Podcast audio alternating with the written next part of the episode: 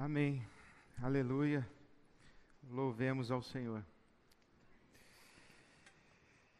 Quero convidar você a orar comigo mais uma vez. Obrigado, Senhor, pela tua doce presença no meio de nós, pelo teu Espírito Santo em nós. Obrigado, Senhor. Pedimos-te, dá-nos a tua palavra nessa noite Dá-nos ouvir a tua voz. Que seja a tua voz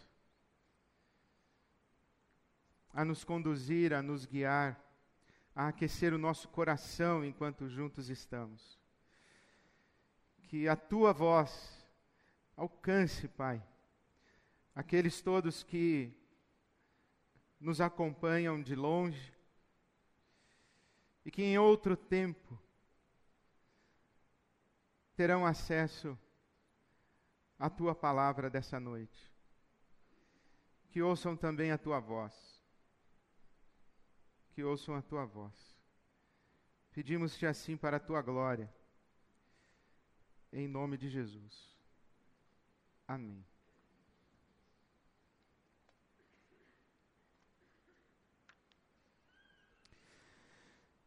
Nesse mês de março, por ocasião do Dia Internacional da Mulher e das celebrações decorrentes dessa data tão especial, eu tive o privilégio e a oportunidade de participar de um projeto a convite da, da ONG Papo de Homem, a respeito de como conversar com pessoas que pensam diferente uma pesquisa, um documentário, um trabalho muito bonito que foi feito.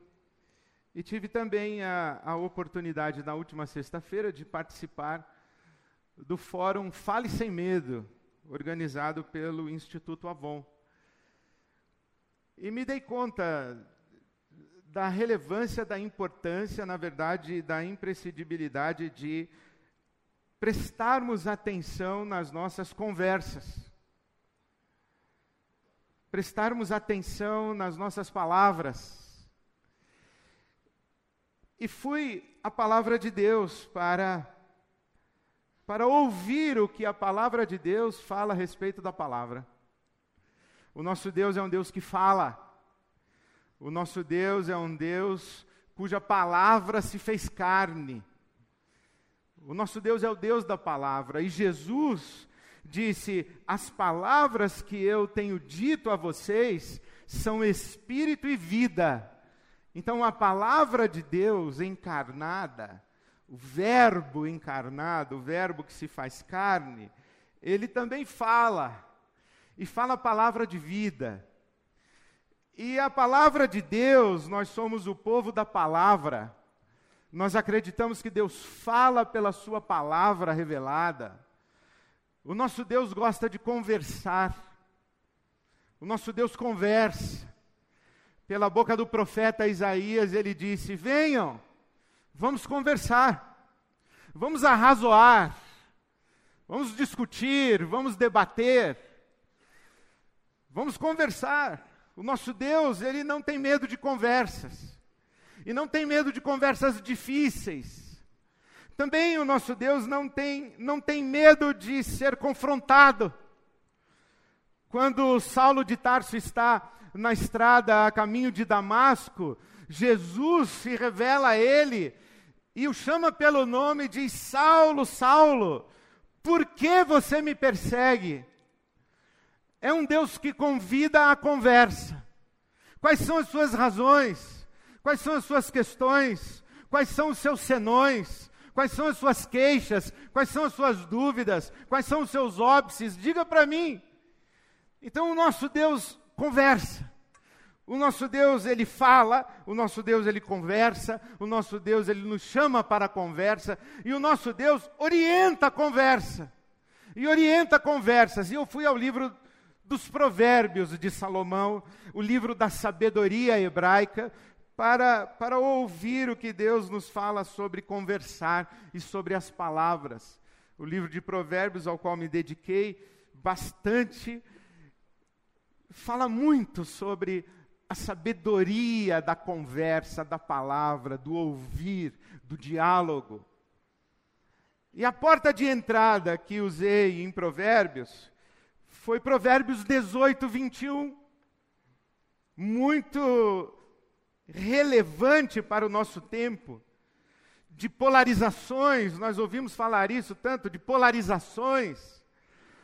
O nosso tempo com um vocabulário comprometido, um vocabulário feio palavras que poderiam já estar ausentes das nossas conversas cotidianas, ou deveriam, mas elas precisam estar porque apontam para realidades que precisamos superar, então precisamos incluir essas conversas ou essas palavras não tão bonitas nas nossas conversas, como racismo, machismo, xenofobia, misoginia, homofobia, ditadura, tortura. Essas coisas que estão presentes no nosso dia a dia, no, nas nossas comunidades, nas nossas igrejas, nas nossas famílias. Nos grupos de WhatsApp da família, eu acho um absurdo que alguém tenha que sair do grupo de WhatsApp da família. Mas precisa. Eu acabo de receber informações de que há um grupo de pessoas que está se reunindo e se mobilizando para acolher outras pessoas, outros irmãos e irmãs que foram banidos ou, ou, convidados a que se retirassem de suas comunidades porque pensam diferente. Pensar diferente não é pecado. Mas nós precisamos falar sobre isso. Portanto, Provérbios 18, 21 é de extrema atualidade. Diz a palavra de Deus: a língua tem poder sobre a vida e sobre a morte. Os que gostam de usá-la comerão do seu fruto. A tradução de Eugene Peterson na mensagem, a tradução, a, a versão, a mensagem, diz: as palavras matam ou geram vida. Podem ser veneno ou um doce de primavera, você é quem decide. As palavras matam ou geram vida. O poder da vida e da morte está na palavra. Por isso é importante conversar sobre conversar, falar sobre falar, prestar atenção no que a Bíblia diz sobre a palavra. Por exemplo, em Provérbios há uma relação entre as palavras e a violência. Provérbios 3, 30. Não tenha inveja de quem é violento, nem adote nenhum dos seus procedimentos, pois o Senhor detesta o perverso, mas o justo é seu grande amigo. A boca do justo é fonte de vida, mas a boca dos ímpios abriga violência. Comunicação violenta fala violenta, fala com poder de morte, fala com poder de julgamento, de condenação, de exclusão, de desvalorização, de rejeição, de crítica que destrói. A boca do ímpio é cheia de violência. A tradução do Eugene Peterson: não ande por aí procurando briga. Provérbios 3:30. Não ande por aí procurando briga, principalmente quando não há motivo. Quer dizer, quando há motivo, não brigue. Quando não há motivo, então nem pensar. Não tente ser como os que partem para a violência em tudo. Para que ser briguento? E por que não? Você poderia perguntar. E por que não? Está aqui a resposta: porque o eterno não suporta gente perversa. O eterno detesta gente violenta.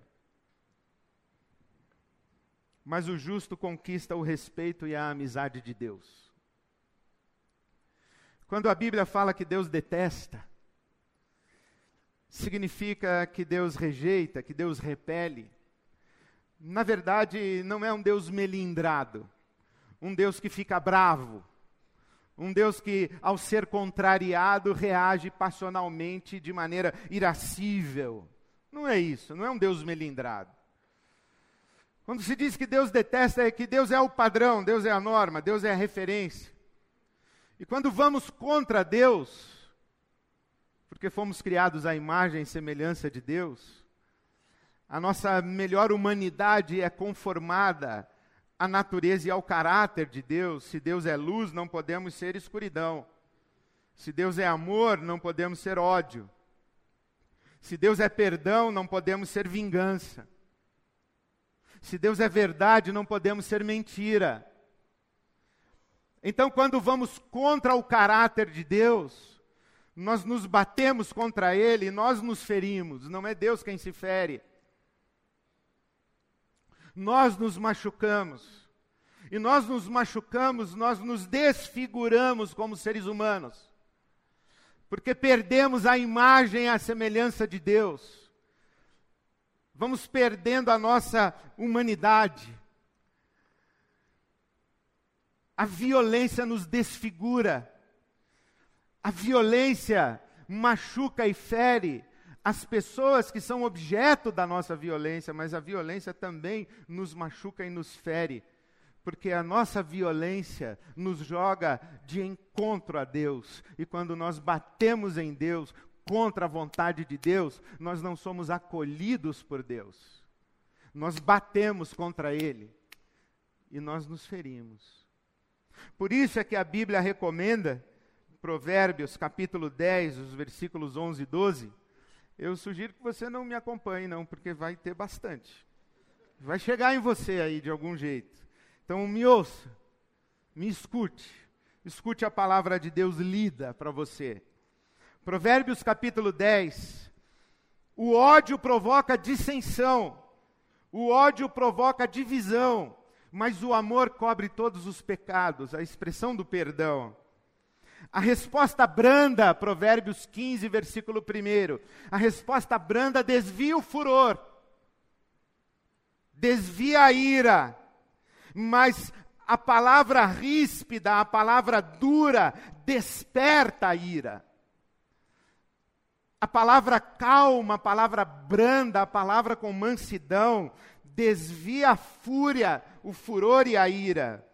Provérbios 15, versículo 4. O falar amável é a árvore de vida, mas o falar enganoso esmaga o espírito. A fala dissimulada, a fala mentirosa, a fala manipulativa destrói pessoas, mas o falar amável é como árvore de vida. As palavras amáveis, diz a tradução da Bíblia, a mensagem. As palavras amáveis curam e ajudam. Mas as palavras maldosas ferem e destroem. Provérbios 15, 18. O homem irritável provoca dissensão, mas quem é paciente acalma a discussão. Veja que não é o homem irritado, porque estar irritado é um momento, estar irritado é, é, um, é, um, é um ponto no seu dia, é um evento, é uma circunstância, uma situação. Mas a Bíblia está falando do homem e da mulher irritável. A gente usa a expressão pavio curto. Gente descompensada. Gente que quando você encosta já explode. O homem, a mulher irritável, provoca divisão, briga, contenda, separação.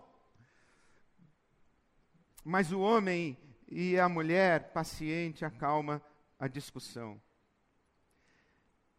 Provérbios 16, 24: As palavras agradáveis são como um favo de mel, são doces para a alma e trazem cura para os ossos ou energia para o corpo. Provérbios 25, 15: Com muita paciência pode-se convencer a autoridade, dobrar o coração de quem tem poder. e a língua branda quebra os ossos.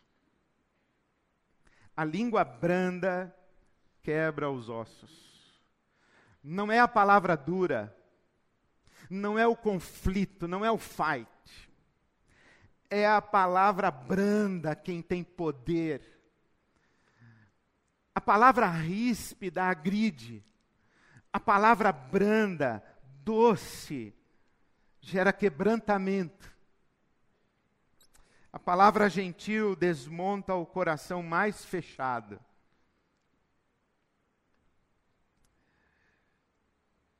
Estamos falando de comunicação violenta e comunicação não violenta. Nós precisamos aprender a conversar e a falar de maneira não violenta, de maneira não agressiva, sem julgamento. Falar como resposta de acolhimento ao que acabamos de ouvir de escutar. A comunicação não violenta é esta comunicação que se dá a partir da boa vontade da escuta e do acolhimento do outro, do acolhimento da necessidade que está escondida por trás das palavras, e muitas palavras, inclusive violentas.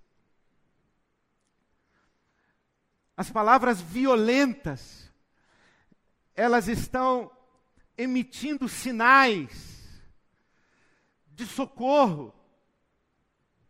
Elas são gritos de necessidades não percebidas, não atendidas. Elas são expressões de feridas abertas. E quando nós ouvimos e escutamos, porque ouvir é diferente de escutar. Ouvir é uma experiência biológica.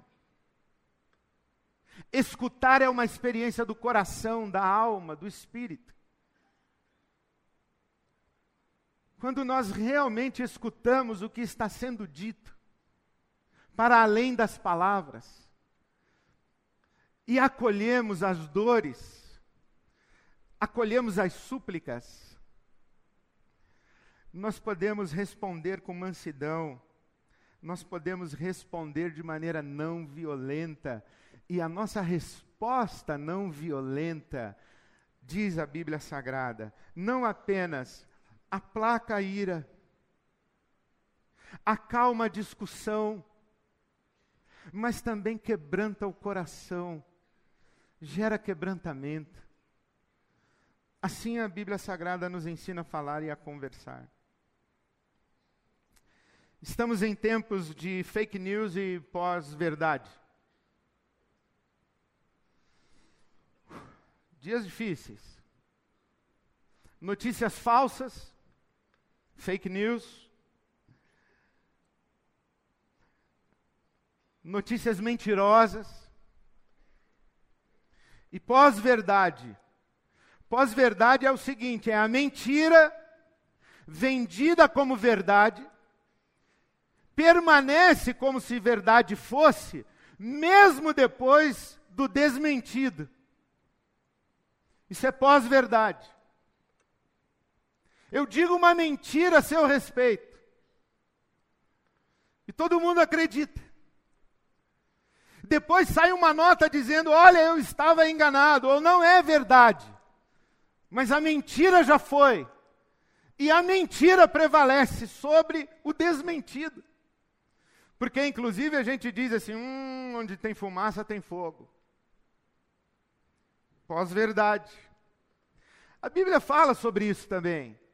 A Bíblia fala sobre fake news e pós-verdade. A Bíblia fala sobre comunicação mentirosa, fraudulenta, enganosa, dissimulada, manipulativa. A Bíblia fala sobre tudo isso. A Bíblia é muito atual, a Bíblia é bastante atual. Provérbios 6,16. Há seis coisas que o Senhor odeia, sete coisas que ele detesta: olhos altivos, orgulho, prepotência, língua mentirosa, mãos que derramam sangue inocente, coração que traça planos perversos, pés que se apressam para fazer o mal, a testemunha falsa que espalha mentiras.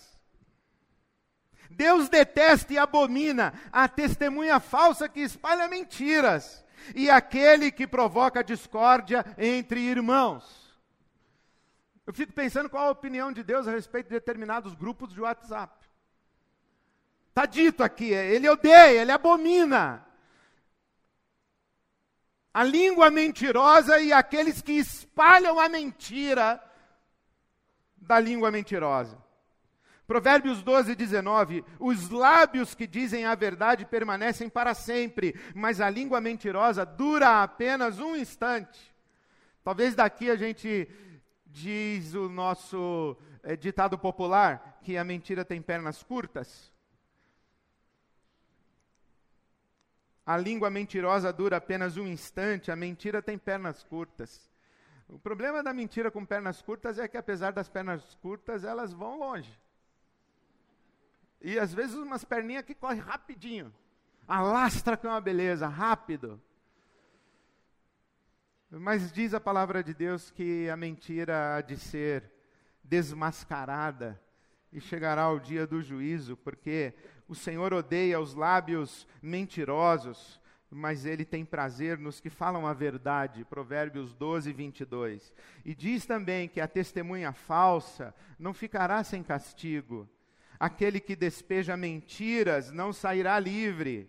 A testemunha falsa não ficará sem castigo, e aquele que despeja mentiras perecerá, porque Deus há de trazer a juízo a palavra falada. E esse tempo e esse mundo de fake news e pós-verdade, ele se deve também e desculpem-me a expressão, há uma, há uma preguiça intelectual que é impressionante. Há uma superficialidade de pensamento por causa de preguiça. Preguiça para estudar, preguiça para ler, preguiça de pesquisar, verificar informação validar o que está sendo dito, checar se é verdade ou se não é verdade. E por que as pessoas têm preguiça de estudar, de substanciar a sua fala, de dar consistência de conteúdo real à sua fala? A gente cria uma cultura de achismo, de opinião e de repetição de clichês. E a Bíblia fala sobre isso também. Não é impressionante essa Bíblia? Provérbios 13, 16. Todo homem prudente age com base no conhecimento. Todo homem prudente, toda mulher prudente age com base no conhecimento, mas o tolo, a tola, expõe a sua insensatez. Provérbios 17, 27. Quem tem conhecimento é comedido ao falar, e quem tem entendimento é de espírito sereno. Provérbios 18, 2. O tolo tem prazer, não tem prazer no entendimento, mas sim em expor os seus pensamentos. O tolo é o que vive dizendo eu acho. Eu acho. Eu acho. Nós precisamos ter opinião, isso sim.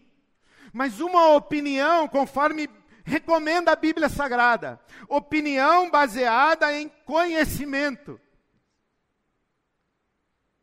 Porque senão nós somos manipulados, enganados, e compramos mentiras por verdades. E aqui desejo fazer um parêntese nesse 31 de março de 2019. Estou falando sobre a responsabilidade no falar, a responsabilidade da palavra. Estou falando sobre a necessidade de cuidarmos das nossas palavras, porque nas nossas palavras há morte e vida. Então eu sei da responsabilidade que tenho. E justamente porque sei da responsabilidade que tenho ao falar, quero falar. 31 de março de 2019. Hoje é a data em que, no ano de 1964, o ano em que eu nasci, teve início a ditadura no Brasil. E há quem diga que não houve golpe e não houve ditadura. Esse revisionismo histórico é uma negação de fatos. É uma tentativa de vender a uma nação, a um país, uma mentira.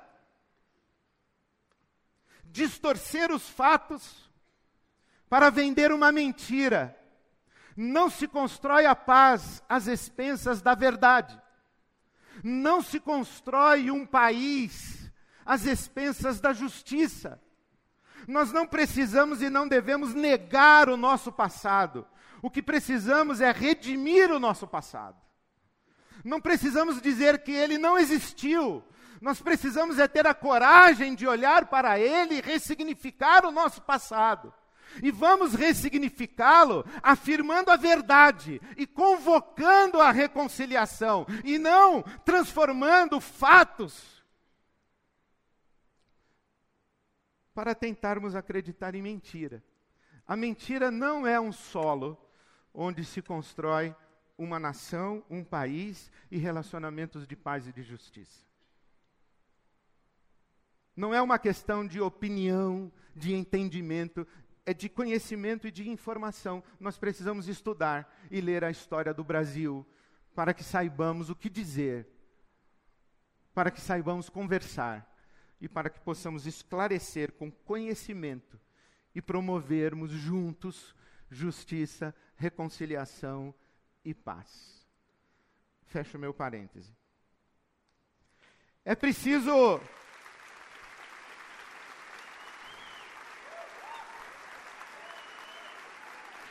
É preciso ter coragem para ouvir o que a gente não quer ouvir. A palavra de Deus diz sobre isso também e nos orienta a esse respeito. A verdade nem sempre é conveniente. A verdade nem sempre é o que gostaríamos de ouvir. Mas graças a Deus por aqueles que nos falam a verdade. E nos falam a verdade em amor. Graças a Deus pelos nossos pais e mães responsáveis. Que falam a verdade. Graças a Deus pelos nossos mentores, pelos nossos pastores, pastoras, que nos falam a verdade que nos guiam no caminho da verdade, graças a Deus. Porque nem sempre gostamos de ouvir a verdade.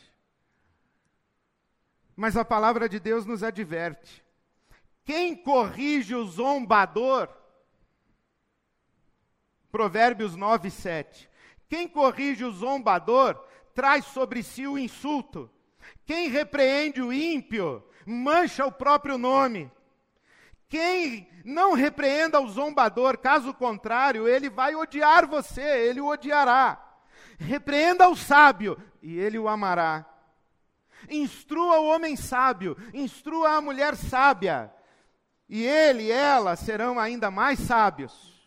Ensine o homem justo, e ele aumentará o seu saber. A tradução da Bíblia, a mensagem, Eudine Peterson diz: Quem discutir com um arrogante será desprezado. Quem tentar repreender seu mau comportamento só terá insulto. Não perca tempo com o zombador. Tudo que você vai conseguir é aborrecimento. Mas se corrigir a quem tem entendimento, a história será diferente. Ele passará a amar você. Provérbios 15, 31. Quem ouve a repreensão construtiva terá lugar permanente entre os sábios. Quem recusa a disciplina faz pouco caso de si mesmo, mas quem ouve a repreensão obtém entendimento e sabedoria. Provérbios 27, 5. Melhor é a repreensão feita abertamente do que o amor oculto, do que o amor encoberto. Amigos de verdade falam a verdade. Falam a verdade em amor. Quem ama, fala a verdade. E fala a verdade em amor, porque quando a gente diz que ama, mas não fala a verdade, Isso não é amor, isso é uma cumplicidade negativa, isso é uma, é, é uma cumplicidade autodestrutiva e mutuamente destrutiva. Mas quem fala a verdade não em amor, não aproxima, não constrói ambiente de comunhão, porque a verdade sem amor agride, a verdade sem amor machuca. Tem gente que diz assim: eu sou sincero. Não, é mal educado, é inconveniente, é insensível. Não confunda sinceridade com falta de educação, com estupidez. A gente precisa falar a verdade em amor. E a gente sabe quando aqueles que estão falando a verdade para nós estão falando porque nos amam ou se querem nos destruir. Quando eu estava no começo do meu ministério, um grupo de pessoas começou a falar muita coisa a meu respeito, levantar calúnias, fazer maledicência. E eu não sabia o que fazer, como reagir. Inseguro, amedrontado, ao mesmo tempo indignado e com, com toda a carga de carnalidade para tentar reagir. Então eu fui conversar com o Douglas e disse para ele o que estava acontecendo. E ele abriu a Bíblia para mim no Salmo 141, que disse: Fira-me o justo, e isso será como um óleo sobre a minha cabeça. E o Douglas me disse: preste atenção no que eles estão dizendo, talvez eles estejam dizendo verdades. Talvez não estejam dizendo da melhor maneira, talvez não estejam dizendo em amor. Mas preste atenção se eles não estão dizendo coisas que você não quer ouvir mas que você precisa ouvir. A Bíblia Sagrada diz que há sabedoria em ouvir a repreensão, porque Deus usa a boca de irmãos e irmãs, especialmente daqueles que nos amam, para nos repreender, nos corrigir e nos colocar no caminho. Percebemos então que falar e ouvir é uma arte, né? Por isso a Bíblia diz assim para a gente ter cuidado com quem fala muito fala muito. Tem que ter cuidado. Provérbios 10, 19. Quando são muitas as palavras, o pecado está presente. Mas quem controla a língua é sensato. Quem muito fala, Provérbios 11, 13, trai a confidência. Mas quem merece confiança guarda segredo. Ou o oposto, quem guarda segredo merece confiança. Provérbios 20, 19. Quem vive contando casos não guarda segredo, por isso evite quem fala demais. Provérbios 21, 23. Quem é cuidadoso no que fala, evita muito sofrimento para si mesmo e para os demais. Por isso, Tiago, apóstolo, disse na sua carta, no capítulo 3, versículo 2, que quem controla a sua língua é perfeito. Quem controla a sua língua é perfeito, e quem controla a sua língua evita muito sofrimento e muita confusão. Eu digo isso de experiência, porque eu já, já me meti em muita confusão por tropeçar na língua. Eu que falo tanto, todo domingo estou aqui falando. Peço a Deus que tenha misericórdia. Por isso a gente tem que ter cuidado do que fala, onde fala, e principalmente não se meter onde não é chamado.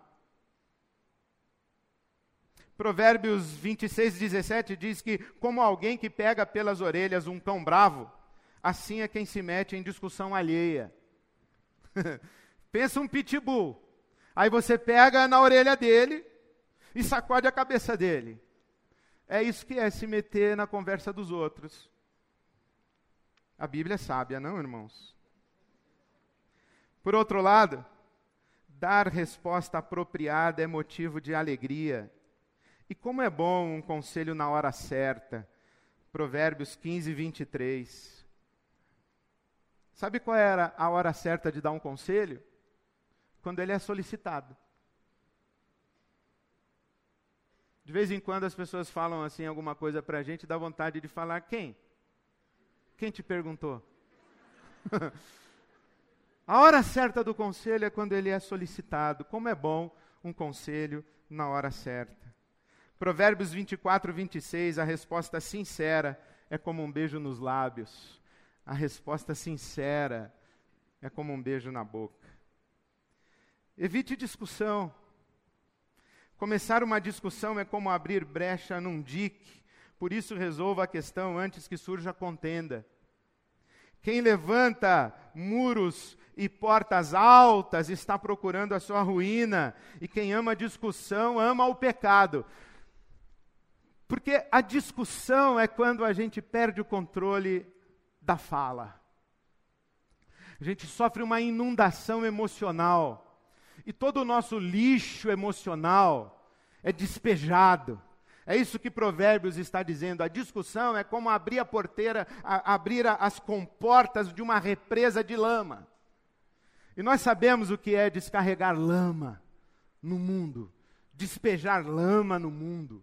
As nossas palavras podem ser essa avalanche de lama que soterra pessoas, porque quando nós estamos na sensatez, nós estamos comedidos, pensando, refletindo, avaliando, evitando a fala, escolhendo palavras. Nós estamos construindo relação, dialogando com prudência, com cautela, com amorosidade.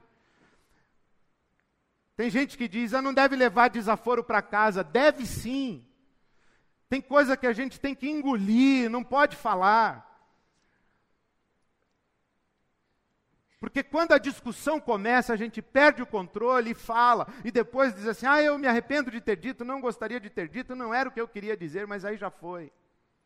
Por isso a Bíblia fala: pare a conversa antes de chegar na discussão.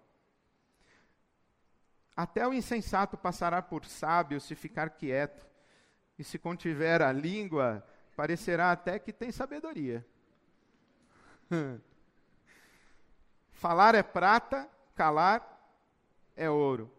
Porque a fala, é, ela acontece na complexidade dos mundos, o meu, o seu, o nosso. E você sabe que toda a história tem três lados, né? O seu, o meu e o verdadeiro. Está na Bíblia. O primeiro a apresentar a sua causa parece ter razão, até que outro venha e exponha a sua questão. Provérbios 17, 28. Isso faz lembrar a história daquele rabino, que o rabino Isaac, ele, ele recebeu dois homens que estavam brigando. E um contou a sua causa, deu a sua narrativa. E o rabino Isaac disse: Você tem razão. E o outro disse: Não, mas espera aí, tem o meu lado da história. E ele contou o seu lado da história, e o rabino olhou para ele e falou: Você tem razão. Um olhou para a cara do outro, os dois contrariados olharam para o rabino e foram embora sem resolver a questão. A Sara, que é a esposa do rabino Isaac, que estava sentada no canto da sala tricotando, falou assim: Isaac, você vai me desculpar, com todo respeito, mas dois homens contando histórias completamente diferentes e você disse que os dois têm razão, como é que pode isso? E o rabino Isaac olhou para Sara e disse: Sara, você tem razão.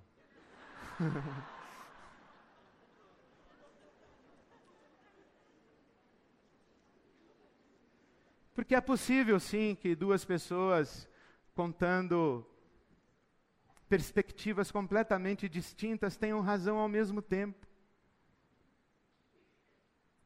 Diz o ditado que todo ponto de vista é a vista de um ponto. Desse ponto onde me encontro, eu não vejo que tem uma porta lá no fundo, mas eu sei que tem. Mas eu não vejo. E se eu disser, não há ninguém em pé à porta, eu tenho razão, porque eu não estou vendo ninguém lá. Mas se eu der um passo para cá, eu digo, é, não tem ninguém mesmo. Não. É, mas eu poderia ver, tem alguém lá, tem sim. Mas daqui não tem mais. Eu tenho razão aqui quando eu digo que não há ninguém, e tenho razão aqui quando eu digo que há alguém.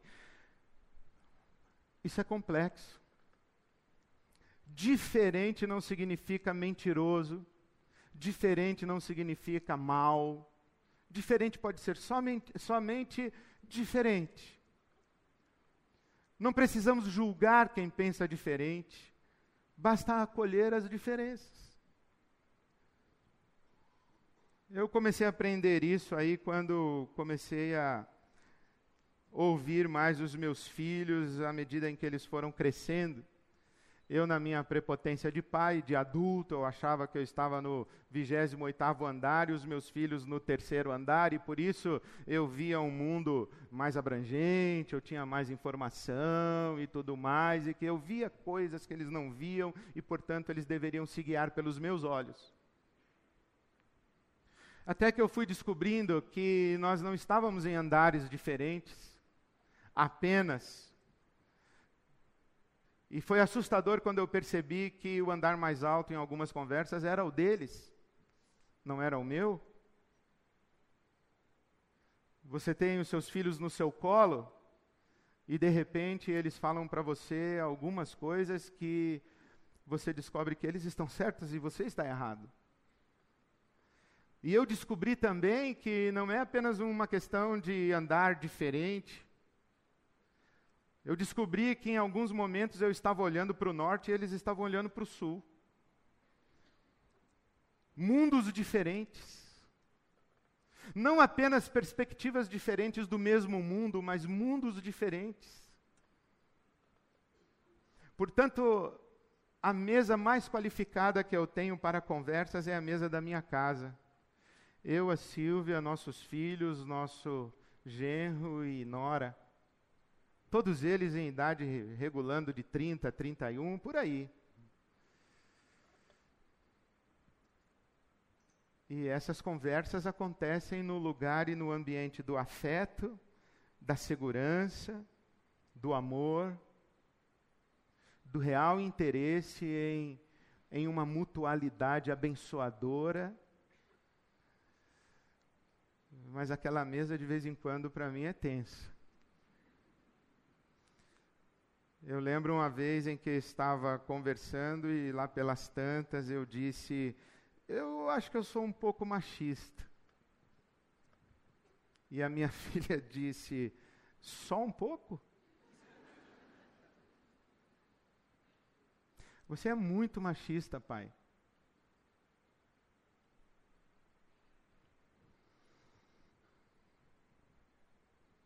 Como é bom quando a gente é repreendido por quem nos ama. Eu não fui julgado, eu não fui condenado, eu recebi luz, luz sobre mim, luz sobre a minha postura na vida, luz sobre a minha conduta na minha relação conjugal.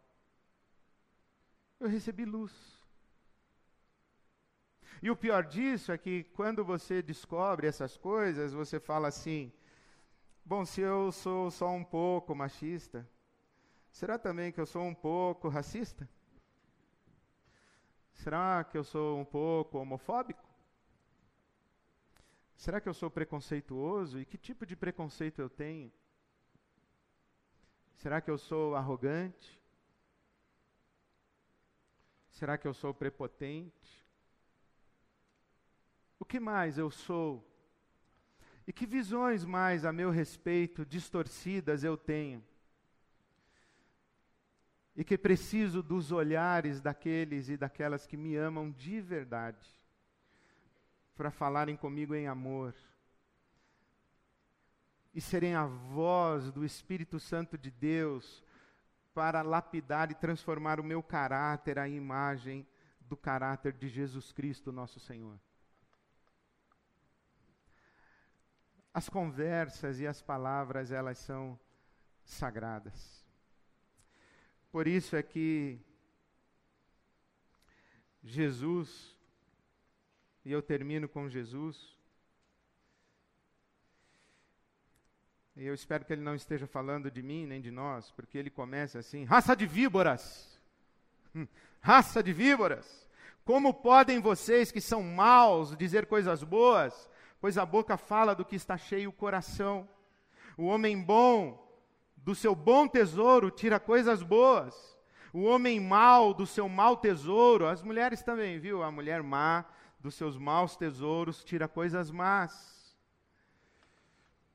Mas eu lhes digo que no dia do juízo, os homens haverão de dar conta de toda palavra inútil, frívola, irresponsável, danosa, mentirosa que tiverem falado.